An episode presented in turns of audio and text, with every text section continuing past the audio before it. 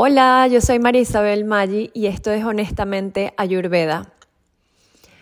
Quiero que comencemos a poner práctica a esta, a esta charla que tenemos tú y yo.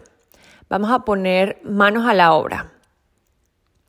¿Qué significa que algo sea ayurvédico? ¿Qué significa que tu comida sea ayurvédica? Realmente has estado practicando ayurveda toda tu vida sin saberlo porque ayurvédico lo que quiere decir es que tú, por tu intuición, has usado medidas que han ayudado a que algo esté en balance. Y eso lo hacemos todo el tiempo.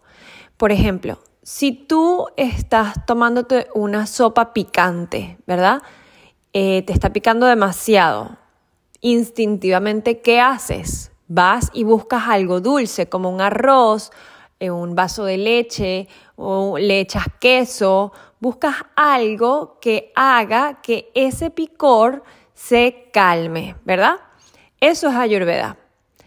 Por ejemplo, si tú vas a preparar un dulce y te estás dando cuenta de que el postre te está quedando demasiado dulce o simplemente a veces incluyen las recetas que agregues un poquito de sal, ¿verdad? Entonces, esa acción de buscar que algo se mantenga estable o balanceado o que no sea ni muy, ni muy para allá ni muy para acá, eso es ayurveda. O sea que todo el mundo hace ayurveda y todo es ayurvédico cuando está en balance. Entonces, lo que necesitamos es ahora comenzar a notarlo, a ser conscientes de que lo hacemos constantemente. Entonces, una de las cosas más importantes, esto es lo que se llama la ley de oro de Ayurveda, ¿verdad? Ayurveda ve todo como cualidades. Por ejemplo, algo pesado, algo ligero, algo húmedo, algo seco, algo movible, algo estable, ¿verdad? Son opuestos de una misma cualidad. Son estados de los materiales físicos, ¿verdad?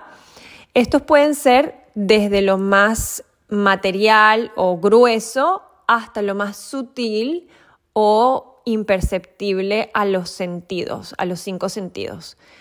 Em, pero no, no nos vamos a ir mucho por allí porque no quiero que te distraigas. Quiero que sigamos muy prácticos hoy. Entonces, em, lo importante es que tú vayas observando que cada cosa tiene cualidades, ¿verdad? Em, si nos vamos a los alimentos, podemos hablar de que, por ejemplo, el arroz es un poco más pesado que una hoja de espinacas, ¿verdad?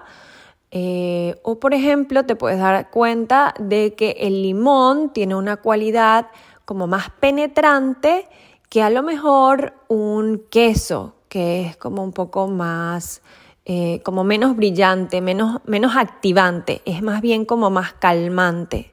Eh, te hace ir un poco más lento, te hace como que tu digestión se sienta más, más estancada, ¿verdad? Y a veces lo buscamos porque estamos buscando esa cualidad, queremos calmarnos, ¿no?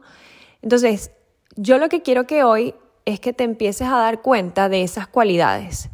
Y poco a poco te voy a ir contando sobre todas las cualidades, pero no quiero que te vayas a la mente sino que sea muy experiencial, que tú de verdad lo, lo experimentes, para que no veas Ayurveda como una ciencia rara, que es algo que es dificilísimo.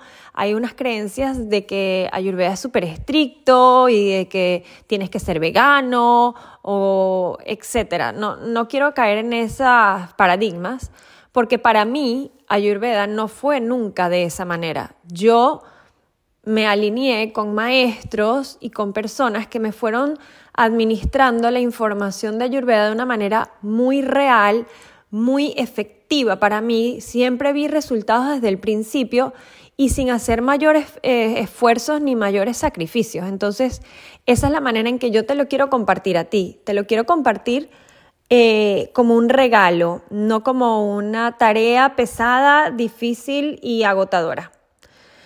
Eh, bueno, si te, si te va interesando este tema de las cualidades, voy a seguir hablándote de esto en los próximos episodios, pero comienza a despertar esa capacidad de ver las cualidades y de darte cuenta de cómo eh, tú vas solucionando una cosa con otra sin pensar demasiado, sino naturalmente tú sabes cómo balancear las cosas, lo que pasa es que no te has dado cuenta que lo haces. Tomas vino tinto y te provoca comerte un queso. O vas a hacer un guacamole y le metes un poquito de cebolla, ¿verdad? El ajo, la cebolla, todas esas, todo, todo tiene unas cualidades. Ve sintiéndolas por ti mismas, descúbrelas y comienza a ver los patrones. Espero que esto te haya servido muchísimo, tanto como a mí, y que lo sientas como un regalo que te está abriendo las posibilidades de ver la vida y la alimentación de una manera mucho más divertida. Nos vemos, o más bien nos escuchamos en el próximo episodio. Un beso.